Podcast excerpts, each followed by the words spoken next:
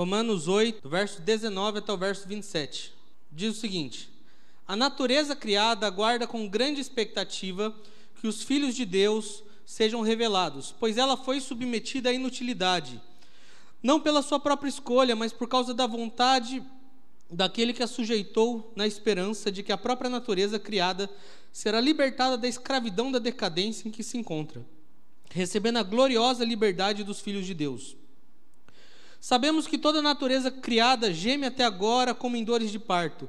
E não só isso, mas nós mesmos que temos os primeiros frutos do Espírito, gememos interiormente, esperando ansiosamente nossa adoção como filhos, a redenção do nosso corpo. Pois nessa esperança fomos salvos. Mas a esperança que se vê não é esperança. Quem espera por aquilo que não está vendo? Mas se esperamos o que ainda não vemos, aguardamo-lo pacientemente. Da mesma forma, o Espírito nos ajuda em nossa fraqueza, pois não sabemos como orar, mas o próprio Espírito intercede por nós com gemidos inexprimíveis. E aquele que sonda os corações conhece a intenção do Espírito, porque o Espírito intercede pelos santos de acordo com a vontade de Deus. Aqui hoje a gente fala dessa, dessa última bênção do Espírito, a gente continua Estamos alguns domingos falando a respeito de Romanos 8, começamos lá no verso 1, e hoje a gente termina aqui nesse verso 27, que Paulo ele vem tratando dessa obra que o Espírito Santo vai fazendo nas nossas vidas, dessa maravilhosa obra que o Espírito de Deus faz em nós.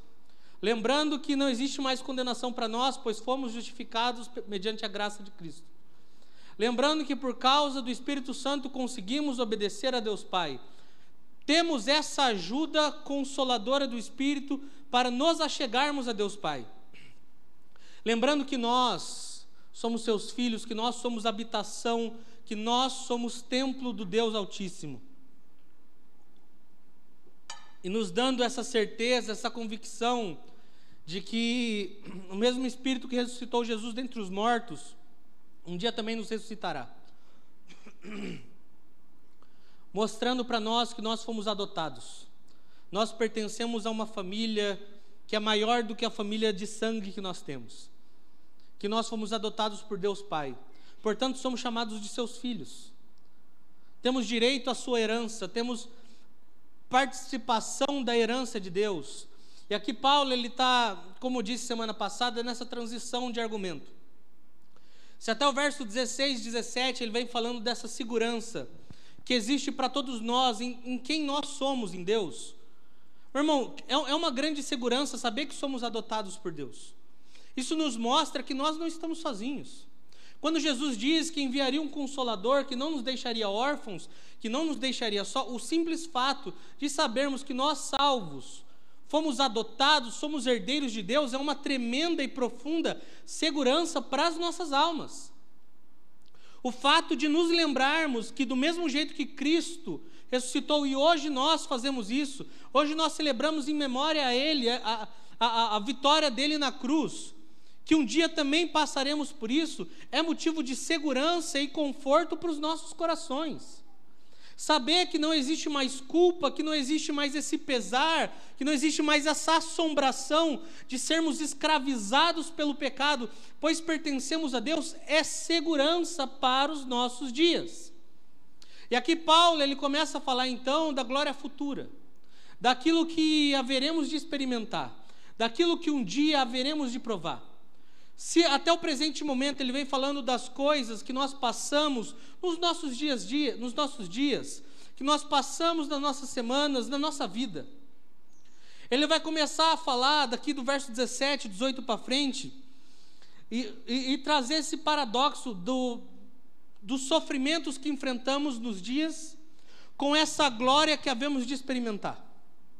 E perceba que daqui para frente, essa, esse pano de fundo ele não sai de cena. Então, para as coisas que vão ser faladas, aqui vão ser, vão ser falados sobre três gemidos: o gemido da criação, o gemido dos filhos de Deus e o gemido do Espírito. O pano de fundo sobre todos esses gemidos, sobre todos esses anseios, é o mesmo. Os sofrimentos da era presente, os sofrimentos atuais com a glória futura que havemos de experimentar. Eu fico pensando se nos dias das nossas maiores dores, das nossas maiores aflições, o que nós gostaríamos de ter escutado ou o que nós gostaríamos de termos visto? Porque assim, quando nós estamos no momento de caos, num momento muito difícil, geralmente parece que tudo vira sombra, né? Parece que tudo vira escuridão, tudo fica nebuloso. Não sabemos por muitas vezes discernir o que realmente está acontecendo. É então onde muitas vezes nós nos desesperamos. É então onde muitas vezes nós entramos em parafuso porque não sabemos como reagir ante ao mal que tem se apresentado às nossas vidas, porque não sabemos como responder ante a todas as coisas que têm talvez até nos assustado. E é muito gracioso o jeito que Deus vai conversando e vai falando aos nossos corações. Como disse, eu gosto muito de Paulo porque ele é, um, um, ele é alguém que se importa muito em ter uma explicação muito clara e objetiva de cada coisa que ele está falando. Você vê, e se você está desde aquele primeiro domingo que a gente começou a falar disso, está junto comigo, você vê que a, as coisas não são soltadas de maneira aleatória. Existe um porquê, você consegue ver que existe uma construção que tem total sentido para chegar onde nós chegamos hoje. Antes dele falar do, do, da vida eterna, daquilo que experimentaremos eternamente com o Senhor, ele vai falando da nossa segurança hoje. Antes dele entrar basicamente no assunto sofrimento, primeiro Paulo vai tentar reafirmar no coração de todos aqueles que ouviram e estavam ouvindo essa mensagem quem eles eram verdadeiramente em Deus. Pois isso é motivo de muito conforto, de muita segurança aos corações. E lembre-se, irmãos, Paulo está falando para um povo que conhecia o Evangelho. Paulo estava falando para um povo que tinha ouvido da mensagem da cruz. Mas Paulo falava para um povo também que passava por, por aflições. Paulo também estava falando com um povo que passava por sofrimentos. Paulo também falava para um povo que estava passando por perseguições. E agora ele introduz esse tema, e como disse, o pano de fundo da, dos sofrimentos da era presente com essa glória futura, ele não sai mais.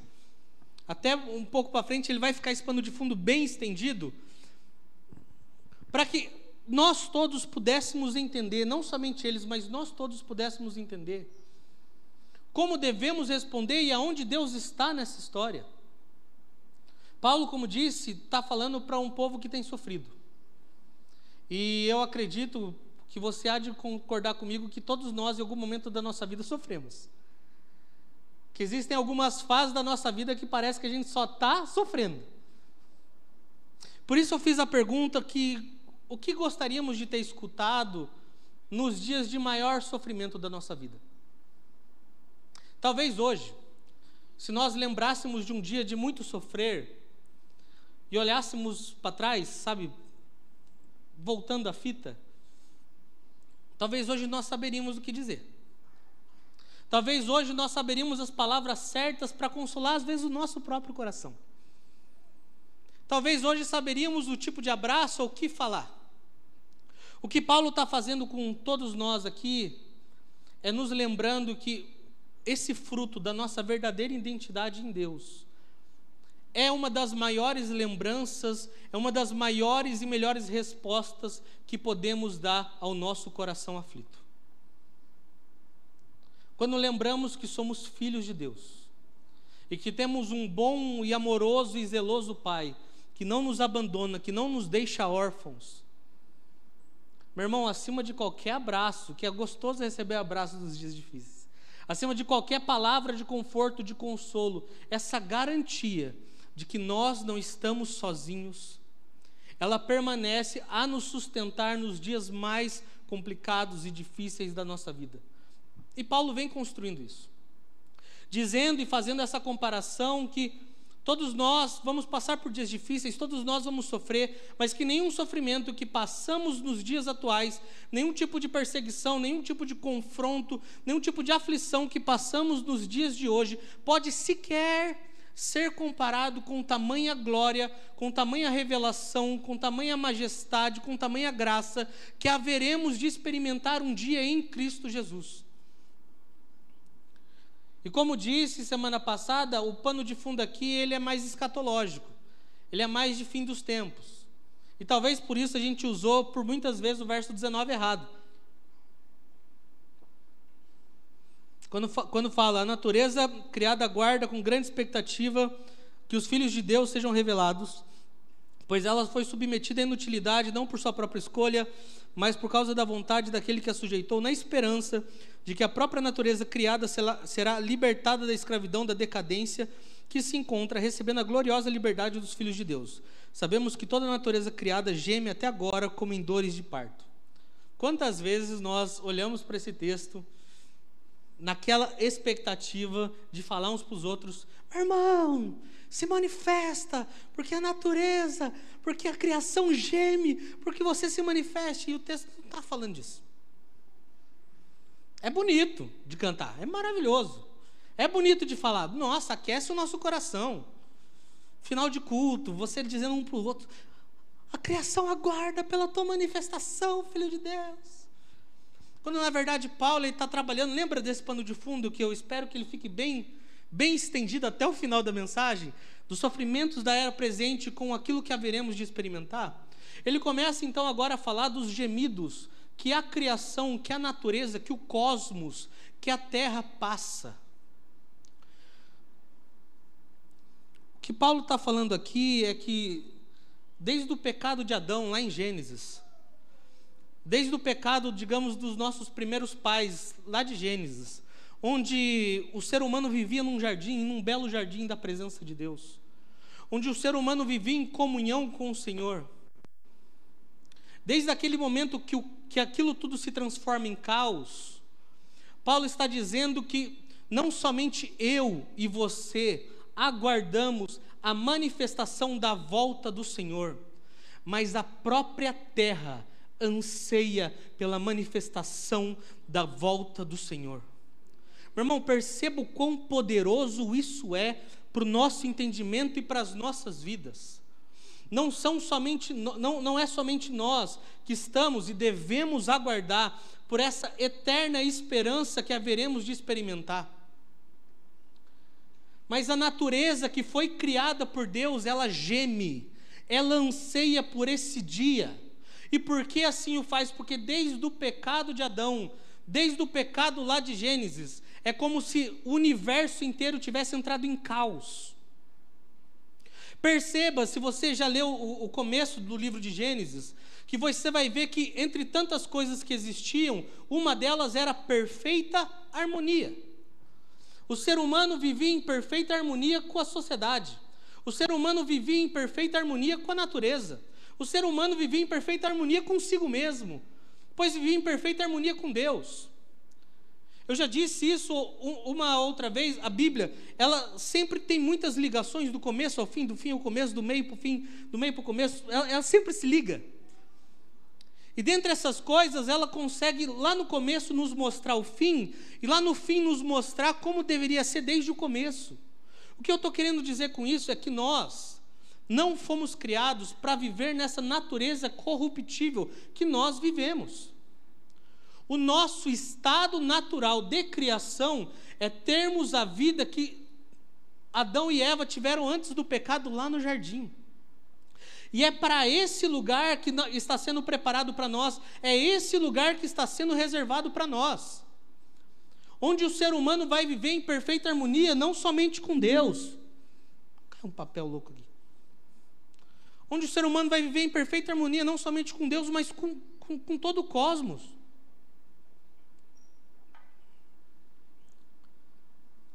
Meu irmão, a terra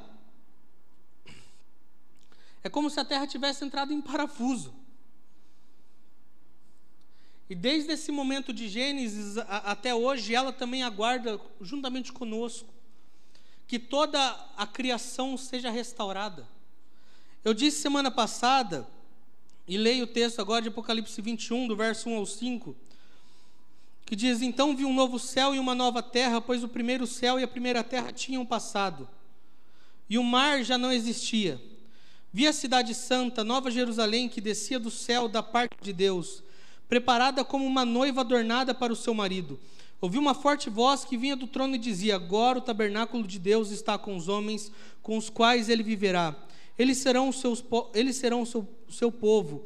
O próprio Deus estará com eles e será o seu Deus. Ele enxugará dos seus olhos toda lágrima, não haverá mais morte, nem tristeza, nem choro, nem dor, pois a antiga ordem já passou. Aqueles que estava, aquele que estava sentado no trono disse: Estou fazendo novas todas as coisas. E acrescentou: Escreva isso, pois essas palavras são verdadeiras e dignas de confiança. O que Paulo está querendo dizer, e aqui, como eu disse, existe essa ligação que se repete várias vezes, é que não somente nós, como cristãos, devemos ter esse cântico muito vivo nos nossos lábios, de Maranata, hora vem Senhor Jesus, mas todo o universo espera. É como se a cada a cada abalo sísmico da Terra, a cada vez que a Terra entra em parafuso, acontece algum tipo de tragédia natural. Deus sussurrasse para nós: não foi para isso que vocês foram criados. Não foi para isso que vocês foram criados para viver. Esse não é o lugar de vida de vocês. Quando Paulo vai estar construindo essas coisas, dizendo que a própria natureza foi submetida à inutilidade, ele está falando que não somente nós ainda sofremos com a, com, com a face do pecado, mas a própria terra sofre. Por isso vemos tantas e tantas coisas que para nós são tragédias: enchentes, furacões, terremotos, guerras e mais guerras, tantas coisas que olhamos para a natureza e deveríamos pensar, não é desse jeito. A grande realidade é que o que Paulo está querendo dizer para esse povo e para nós é que a esperança a qual aguardamos é muito maior do que sequer um dia já imaginamos. A esperança a qual esperamos é muito maior do que um dia já projetamos na nossa mente. Pois não somente nós esperamos, todo o universo espera. Todo o universo espera por essa nova Jerusalém celestial. Apocalipse, como disse, 21 e 22, vai estar falando dessa nova Jerusalém celestial. Vai estar falando desse lugar onde não haverá morte, onde não haverá dor, onde não haverá tristeza, onde não haverá lágrimas.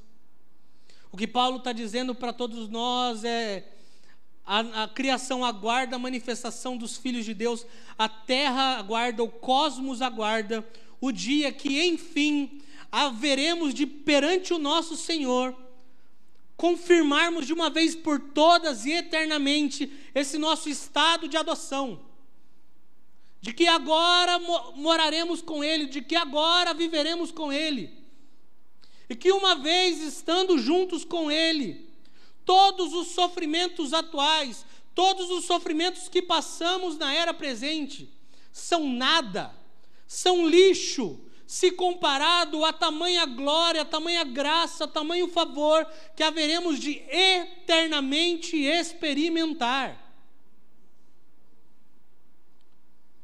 Então, o primeiro ponto que Paulo vai estar levantando para esse povo é dizer: lembrem-se que não somente vocês aguardam, a terra toda aguarda. Nós cantamos canções assim. Que a terra toda aguarda por esse dia. Que nós, como filhos de Deus, nos encontraremos eternamente com nosso Pai. Paulo fala para um povo que sofre. Paulo fala para um povo, para um povo, perdão, que que tem enfrentado por muitos problemas, perseguições, acusações, enfim. Qual seria a boa resposta? Qual seria essa boa construção para dizer o que pode consolar a alma daquele que está aflito? E é quando ele começa a apontar para o futuro. É quando ele começa a apontar para aquilo que está por vir. É quando ele diz: tirem os seus olhos do sofrimento presente. Tirem os seus olhos da dor que enfrentam agora e vamos olhar lá para frente. Vamos manter os nossos olhos lá para o futuro. E perceber que esse anseio que deve nascer no coração de vocês não está somente reservado a vocês. Mas toda a terra aguarda por isso. Toda a terra aguarda pela volta do Criador. Toda a terra aguarda pelo retorno triunfal de Cristo. E quando Paulo fala essas coisas,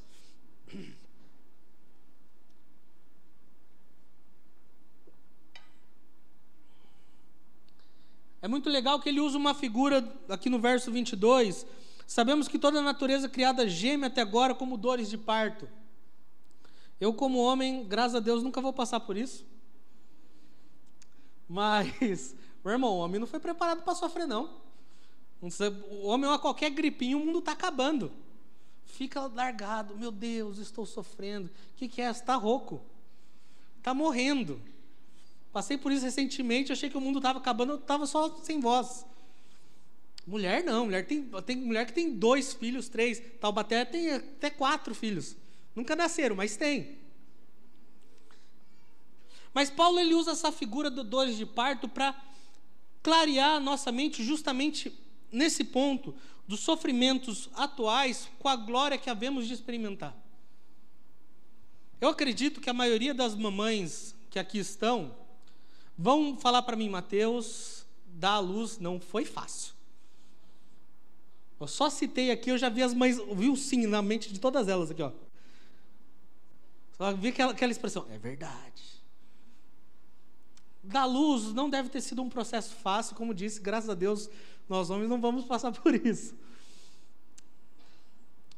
Mas a recompensa de ter essa criança nos seus braços não vale a pena comparado a todo esse processo de dor? O bom do altar é que você vê as pessoas respondendo com a cabeça. E foi unanimidade. Não sei quantas horas, não tenho ideia de quantas horas em média geralmente se fica naquela, naquele sofrimento de parto. Mas o simples fato, esses tempos minha família passou por isso. Meu, meu primo com sua esposa tiveram um bebê, bebezinho, que é a coisa mais linda. Mas o simples fato de estar tá colocando aquela fotinho com, com, com aquela bela criança nos braços, mostra que todas aquelas horas passadas, aqueles meses, na verdade, passados de dor, tudo aquilo valeu a pena. Tudo aquilo valeu a pena pela recompensa que em seus próprios braços carregam. Olha Olha o argumento, olha essa metáfora que Paulo fala sobre como a terra anseia pela volta do Senhor, sobre como a terra anseia por esse dia que estaremos eternamente com Jesus. Lembra do pano de fundo, os sofrimentos do atual presente para aquilo que vamos experimentar? Irmão, por mais que passe meses você sofrendo, segurando na mão do médico, na mão do marido, segurando em qualquer lugar, dizendo: não aguento mais, não aguento mais haverá um dia que todos nós teremos uma garantia de satisfação eterna, que olharemos para trás e tranquilamente falaremos: valeu a pena. Valeu a pena perseverar. Valeu a pena permanecer. Valeu a pena ser paciente. Valeu a pena estar com Cristo. Paulo começa então dizendo sobre esses gemidos da criação que a criação aguarda por essa manifestação dos filhos, por esse dia que todos os filhos se apresentarão perante o Senhor, por esse dia que toda a família de Deus estará perante Deus. E ele vai continuar aqui do verso 23 para frente, dizendo: e não só isso, mas nós mesmos que temos os primeiros frutos do Espírito, gememos interiormente, esperando ansiosamente nossa adoção como filhos, a redenção do nosso corpo. Pois nessa esperança fomos salvos. Mas esperança que não se vê não é esperança. Quem espera por aquilo que está vendo? Mas se esperamos o que ainda não vemos, aguardamo-lo pacientemente. Esse gemido da criação, esse anseio da criação, que está falando agora de nós, seres humanos nos traz mais uma vez a memória, e deve nos trazer a memória mais uma vez, esse paradoxo do sofrer no atual presente, dos sofrimentos que passaremos com a glória que haveremos de experimentar. Como disse, é mais uma vez Paulo chamando a nossa atenção, dizendo: olha para cá. Talvez você esteja passando por um momento difícil, passou ou vai passar. Mas lembre-se que em todos esses momentos os seus olhos devem estar em Cristo. na glória que você vai experimentar, no, no eterno prazer e satisfação que um dia você vai se deleitar em Jesus. É mais uma vez ele nos mostrando que, por mais que tudo tenha entrado em caos depois do pecado de Adão, ele nos apontando para essa beleza que haveremos de experimentar eternamente com o Senhor. E não somente a terra sofre, não somente parece que a terra entra em dores de parto, com todos os desastres que acontecem, mas nós sofremos também. Nós sofremos com doenças. Nós sofremos com tentações. Nós sofremos com o nosso pecado. Nós, seres humanos, talvez, também sofremos. E como sofremos? Sofremos com decepções. Passamos por angústias que, como disse, parece que às vezes não tem fim. Mais uma vez, Paulo nos traz esse argumento de onde nós devemos depositar a nossa esperança. Em quem e no que em nós devemos confiar. Como disse, se você pudesse talvez voltar um pouco no tempo e falar com você mesmo, num dia de grande sofrimento, o que você diria? O que você falaria para você no dia de grande pesar? Talvez você pudesse começar dizendo o seguinte: Mateus, eu sei que está difícil, sei que parece que esses meses estão virando anos, mas fica tranquilo. Fica tranquilo, pois os sofrimentos do atual presente não são nada comparados com a glória que vamos experimentar. E essa glória é tão grande que até a própria natureza de Deus aguarda por isso. Traz esperança, traz consolo para o coração, traz. Sendo bem sincero, traz. Mas daria para continuar. Dizendo, eu sei que o caos, a angústia, as tentações, o próprio pecado, as coisas perversas que enfrentamos na era presente, também nos assolam, também nos perseguem. Mas saiba que isso também vai passar. Saiba que a esperança a qual vocês carregam, a esperança a qual vocês cantam, até cantamos na noite de hoje, ela é muito maior do que tudo aquilo, do que todo tipo de dor que vocês já possam ter passado algum dia na vida de vocês. Paulo, por isso que eu gosto de dizer que ele é muito, é, ele é muito objetivo no, em como ele constrói seus argumentos. Ele não chega e joga do nada, tá, sobre os sofrimentos da era Não, tem todo um sentido. É como se ele fosse construindo passo a passo. Ele vai falando de que fomos comprados por Cristo. Maravilha. Maravilha a certeza de que estamos em Cristo, fomos comprados por Ele. Ele vai dizendo que temos o Espírito que nos ajuda a estar próximo ao Pai, a obedecermos, a amarmos ao Senhor. Isso é ótimo, porque nós não estamos sozinhos. Porque isso então não depende da nossa força. Porque se dependesse da nossa força, irmão, não ia dar certo. Não ia dar certo. Quando que nós iríamos querer fazer isso? Mas é nunca. Não somente isso, ele diz: vocês são habitação do próprio Espírito de Deus, vocês são templos do Senhor. Irmão, que garantia maior de que nós não estamos a sós, de que nós não fomos abandonados, do que saber que o Espírito, e o mesmo Espírito que ressuscitou Cristo dentre os mortos, olha o tamanho desse poder, olha o tamanho dessa força, dessa bênção, é o mesmo que está conosco. Esse mesmo Espírito com o qual cantamos tantas e tantas vezes, é o mesmo que pode invadir, pode alcançar as nossas vidas na noite de hoje, ou no decorrer dessa semana da nossa vida, e nos transformar por completo. E Paulo continua, aí falando sobre quem verdadeiramente nós somos. Vocês são filhos de Deus. Vocês são filhos de Deus. Vocês foram adotados, vocês foram comprados e foram comprados por um alto e riquíssimo preço, a qual tesouro nenhum dessa terra, a qual bem nenhum dessa terra pode sequer ser comparado. Não somente foram adotados por Deus Pai, mas esse espírito testifica, cela no coração de vocês que vocês são filhos de Deus. Como assim? Nos dias de dúvida, e às vezes temos. É esse Espírito testificando em nossos corações: lembrem-se de quem vocês são.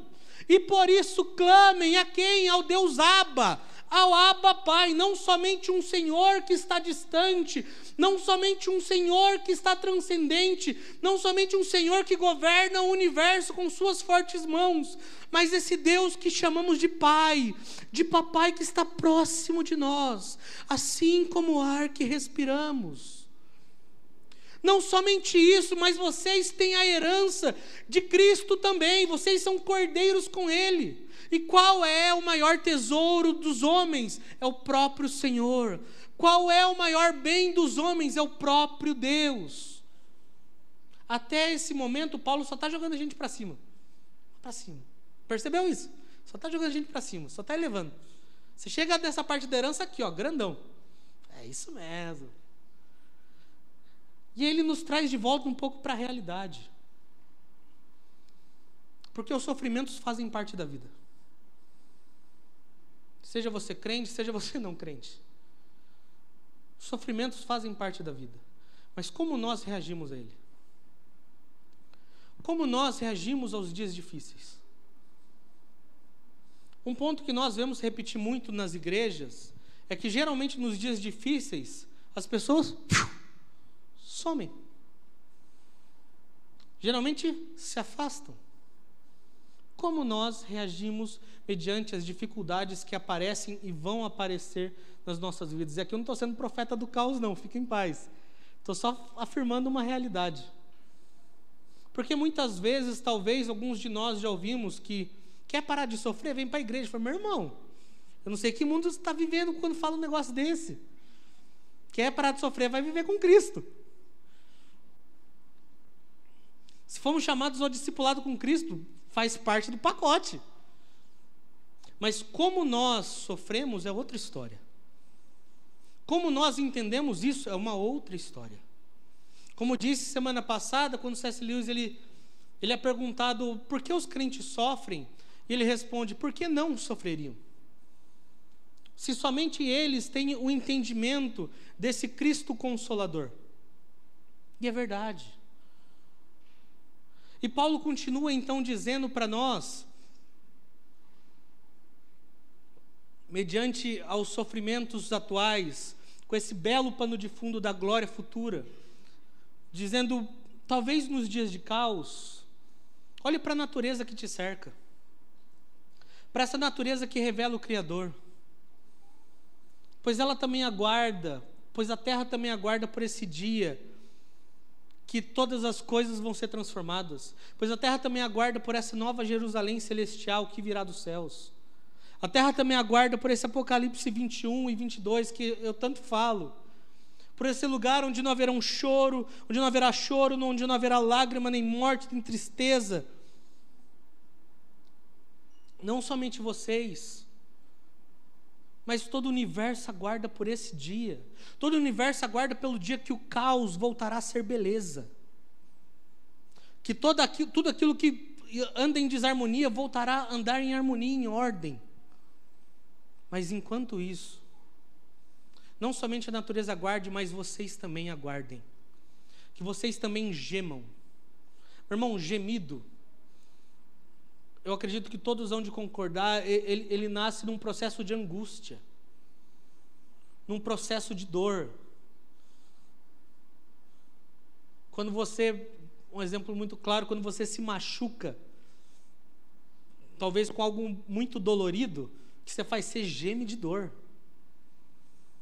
Quando a criança, um bebê que não sabe ainda falar, o que, que ele vai ficar? Vai ficar gemendo tentando dar algum tipo de sinal para que as pessoas olhem para ele, para que, enfim, resolvam aquilo que ele está precisando. O que Paulo vai estar tá dizendo é que nós, que também temos primeiro, os primeiros frutos do Espírito, aguardamos também por esse dia, onde todos nós que fomos adotados por Deus, onde todos nós que fomos adotados como filhos de Deus, aguardamos por esse dia onde teremos essa redenção do nosso corpo. Paulo é alguém que usa muito essa imagem do corpo. Primeira, primeira e segunda Coríntios, ele vai usar muito fortemente essa imagem do corpo. Nesses domingos a gente entrou um pouco nesse assunto. Que ele diz que essa nossa materialidade nos lembra dessa corrupção carnal, nos lembra do pecado de Adão.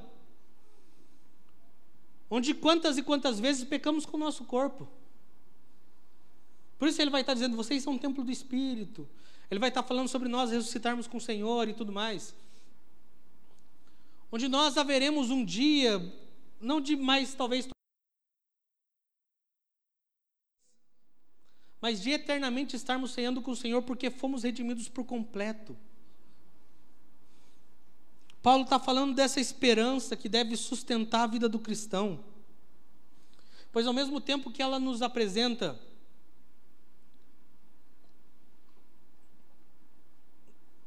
esse talvez aspecto negativo de precisar gemer, mas que está totalmente ligado com o tempo presente, ela nos mostra essa glória da era vindoura, nos mostra essa glória do porvir. Por isso, nos lábios de todos nós, a canção Maranata, hora vem Senhor Jesus, deve estar muito fácil, deve ser muito fácil de ser propagada. E deve a todo tempo ser propagada, porque esse é o lugar ao qual ansiamos. Meu irmão, nós não fomos criados para viver o que vivemos, para passar o que passamos. É como se Deus estivesse dizendo para nós: o lugar de vocês é o jardim. O lugar de vocês é o jardim da presença de Deus. O lugar de vocês é o jardim onde vocês vivem em harmonia com o Senhor. Não é no meio do caos que vocês vivem. Não é no meio desse processo angustiante que muitas vezes passamos, não. É nesse lugar de harmonia eterna com o Senhor.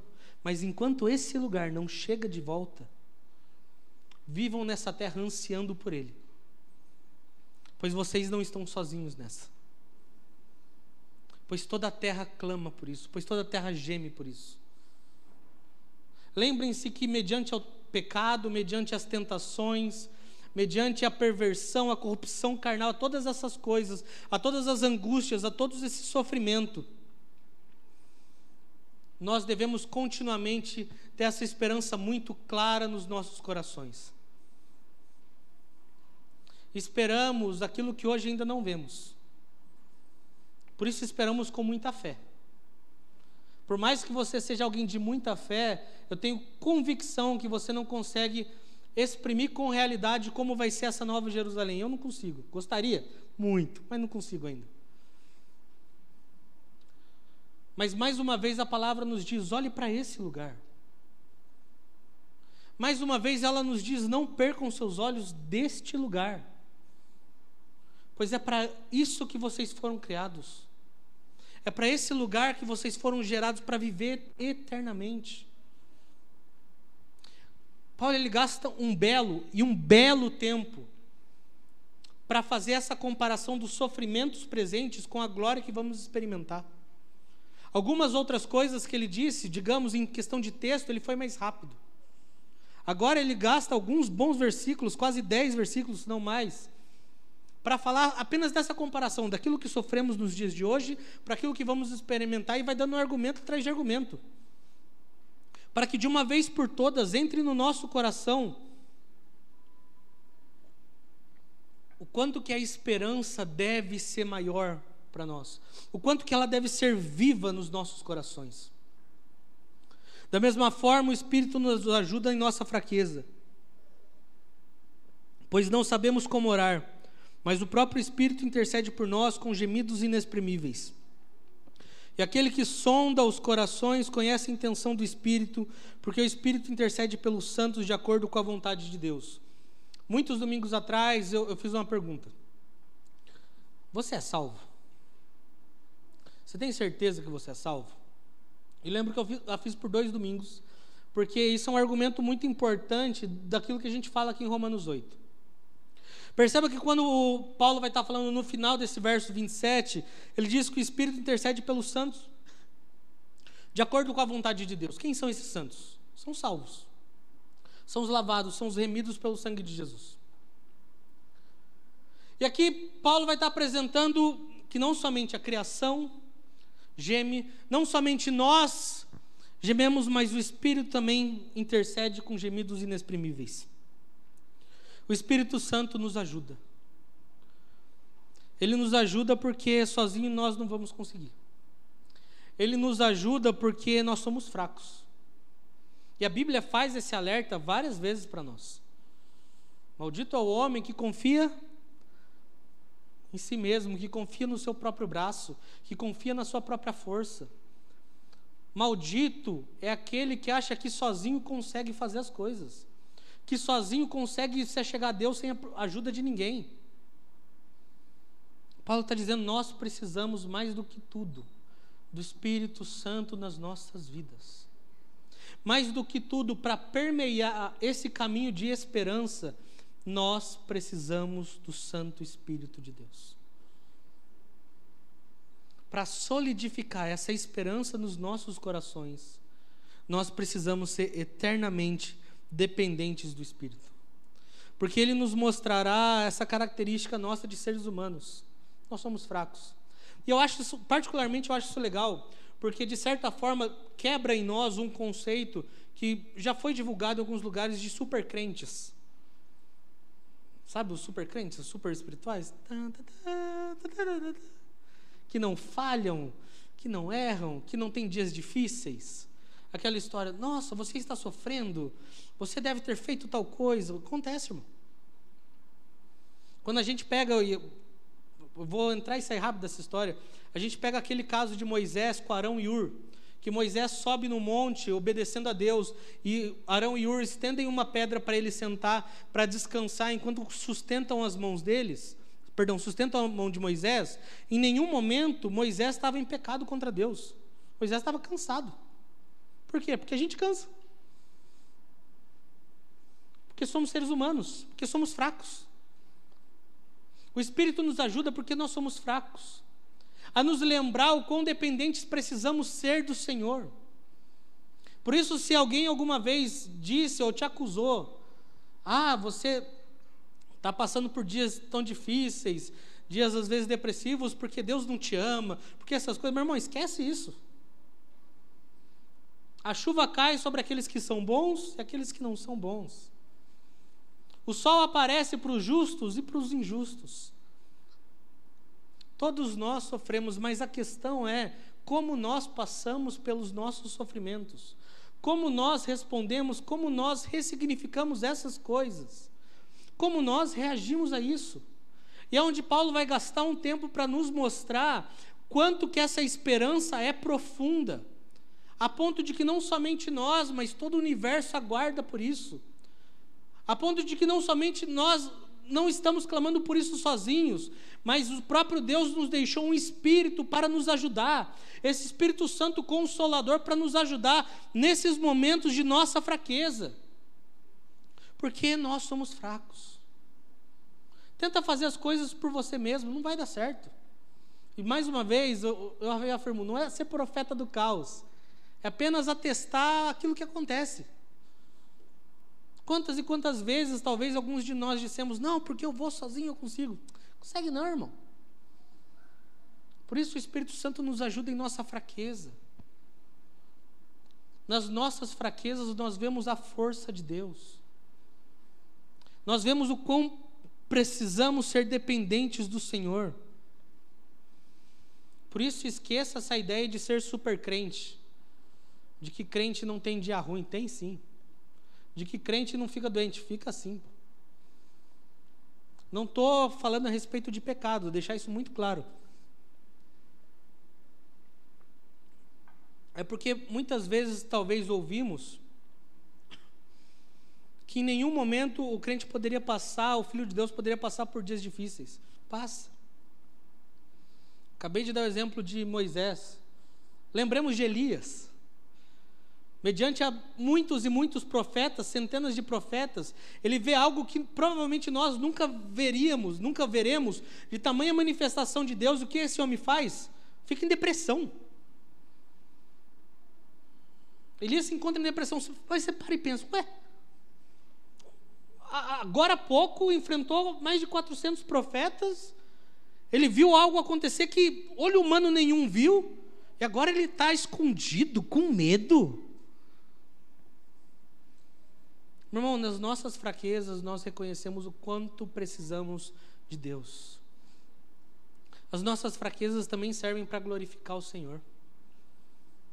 Por isso, mais uma vez, eu bato nessa tecla: não tenta ser um super crente. Porque se você tentar ser um super crente, a fofa vem no momento certo. Aí, ó, isso é corpo de Cristo. Ajudar nas nossas fraquezas. Está entendendo? Foi tudo combinado, irmão. Por isso, nesses momentos difíceis, das nossas fraquezas, nós precisamos uns dos outros. Pior que vem no tempo, no time certinho que eu ia falar, hein? Se fosse combinado, não ia dar certo. Por isso que essa ideia de tá difícil, mas eu consigo passar sozinho, ela é tudo menos cristã, ela é tudo menos bíblica. Já disse isso outras vezes. Uma das maiores artimanhas do diabo é fazer com que o filho de Deus se encontre solitário no meio de uma casa inteira. É fazer que no meio de tantas pessoas aqui, você se sinta sozinho, esquecido, abandonado, não somente por Deus, mas por aqueles que estão próximos a você. É fazer com que no meio da sua fraqueza você se afaste do arraial de Deus. Quando deveria ser o contrário, no meio da sua fraqueza, nem que seja para encher um, um copo d'água, alguém vir te ajudar. Isso é beleza dos céus. Isso é beleza do corpo de Cristo. O Espírito Santo nos ajuda em nossa fraqueza, pois a gente também muitas vezes não sabe como orar. Por isso ele intercede por nós. E como isso é maravilhoso, porque muitas e muitas vezes nós não sabemos orar como convém. Muitas e muitas vezes nós não sabemos pedir. Nos falta sabedoria nas nossas palavras. Nos falta entendimento para sujeitar a nossa vontade à vontade de Deus Pai. Lembremos da oração de Jesus no Getsemane. Um momento de dor, um vale de dor. Em toda oração, o que o Senhor fala? Mas que seja feita tua vontade. E se fôssemos nós? Nesse momento de aflição, nesse momento de dor? Diríamos a Deus: seja feita a tua vontade, ou dá um jeito, dá os seus pulos e me livra disso. Porque nós não sabemos orar muitas vezes como convém. Significa que todas as nossas orações Deus aceita? Não. Nós precisamos de sabedoria para sujeitar nossa vontade à vontade de Deus. Nós precisamos de graça do Senhor, dessa graça do Espírito, para orar como o Senhor tem pedido, para orar como o Senhor quer que oremos, para pedir as coisas que Deus quer que venhamos a pedir. Porque quantas e quantas vezes apenas as nossas construções de palavra são apenas vontades do nosso próprio ego, apenas vontades nossas. Eu quero, eu, eu quero que seja assim, eu determino, eu faço, eu. em tudo mais. E quantas vezes são direções do Espírito? Quantas vezes é uma direção clara de Deus?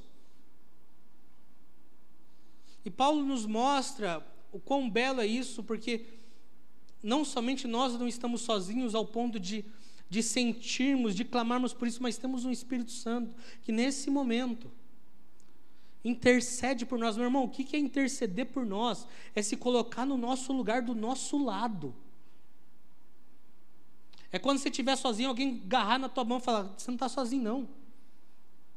E, e dizer: Você não sabe orar? Vem que eu te ensino. Você não sabe o que pedir? Vem que eu te mostro o que pedir. Você não sabe o que fazer? Vem que eu te mostro o que fazer. Que argumento maior de que nós não fomos esquecidos, não fomos abandonados, que nós não estamos sós do que esse? Que Deus deixa o seu próprio espírito para que até nas nossas orações, para que até nas nossas petições nós possamos fazer isso de acordo com a vontade de Deus. Aí me lembra muito o Salmo 139, aqui é um salmo muito relativamente grande. Mas o finalzinho dele eu até separei aqui que diz o seguinte: Sonda-me, ó Deus, conhece meu coração. Prova-me e conhece as minhas inquietações Vê se em minha conduta algo que te ofende e dirige-me pelo caminho eterno. O que nós vemos nesse belo Salmo de 139, aí você pode ler depois na sua casa desde o começo, que ele é lindo. É um claro pedido por Espírito Santo, me ajuda nas minhas orações. Me ajuda no que pedir, para que não seja somente a minha vontade. O que nós aprendemos na oração que Jesus nos, nos deixa, na oração do Pai Nosso? Entre tantas as coisas, o que nós aprendemos? Mas seja feita. E por que talvez essa necessidade de deixar muito claro isso de precisamos pedir pela vontade de Deus? Porque muitas e muitas vezes nós clamamos apenas pelas nossas vontades. Porque muitas e muitas vezes nós clamamos apenas pelo nosso querer por aquilo que nós ansiamos, quando na realidade não tem ligação nenhuma com aquilo que o Senhor quer para nós. Como o próprio Paulo diz,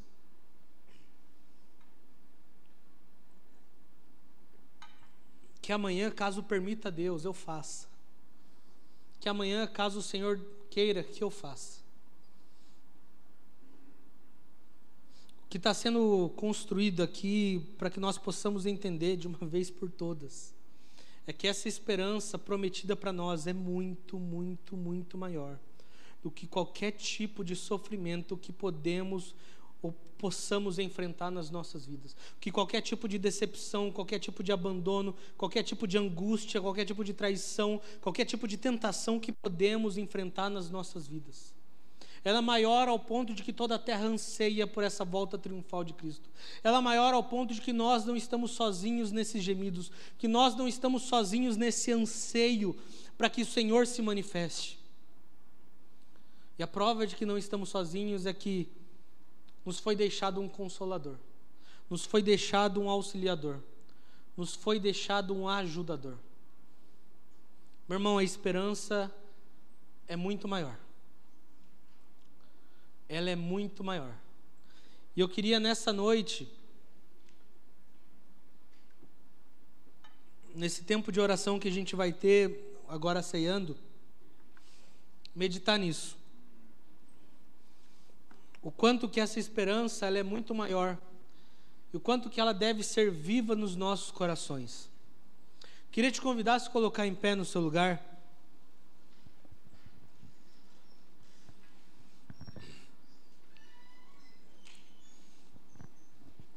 1 Coríntios 11, do verso 23 ao verso 28. Pois recebi do Senhor o que também entreguei a vocês, que o Senhor Jesus, na noite que foi traído, tomou o pão e, tendo dado graças, partiu e disse: Esse é meu corpo que é dado por vós. Façam isso em memória de mim. Da mesma forma, depois da ceia, tomou o cálice e disse: Esse cálice é a nova aliança no meu sangue. Façam isso sempre que o beberem em memória de mim. Porque sempre que comerem do pão e beberem do cálice, anunciarão a morte do Senhor até que ele venha. Portanto, todo aquele que comer do pão ou beber do, do, cálice do Senhor de maneira indigna será culpado de pecar contra o corpo e o sangue do Senhor. Examine-se cada um a si mesmo, e então coma do pão e beba do cálice. Que na noite de hoje, antes de comermos do pão, antes de bebermos do cálice, possamos trazer a nossa memória a esse exercício de examinar os nossos corações.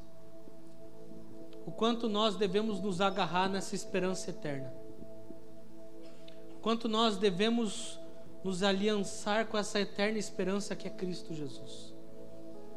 Talvez você esteja passando por dias difíceis. Talvez você esteja passando por dias angustiantes ou recentemente possa ter passado. Lembre-se que você não está só. Lembre-se que você não está só. Queria que você fechasse os seus olhos.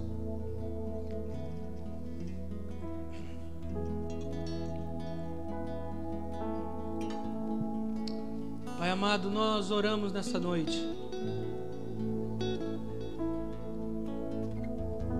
Nós oramos pedindo que essa esperança possa nascer nos nossos corações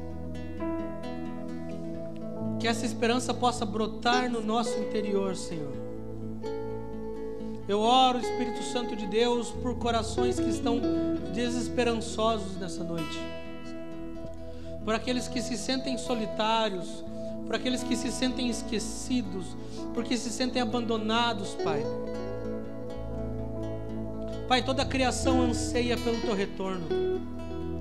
Toda a criação aguarda pelo dia que dos céus o Senhor virá para nos encontrar. Leve-nos a esse lugar também, Senhor. Onde nessa noite iremos clamar: volta, Senhor, Maranata, a hora vem. Pois tu és a esperança para nós mediante a tanto sofrimento. Que possamos olhar nos olhos da nossa dor, nos olhos do nosso sofrimento e nos lembrar de que a esperança é muito maior. Que se um dia perguntarem para nós o que podemos dizer, para nós mesmos, talvez no dia que mais sofremos, que possamos dizer: a esperança é maior. Espírito Santo de Deus, clamo a Ti. Consola, auxilia os nossos corações. Que ao comer do pão, ao beber do cálice, ao cantarmos e adorarmos a Ti, que seja enraizada em nós essa profunda esperança daquele que geme por nós com gemidos inexprimíveis, daquele que nos leva a viver uma vida de acordo com a vontade de Deus Pai. Abençoa-nos, Senhor, para que possamos viver uma vida de acordo com o que o Senhor.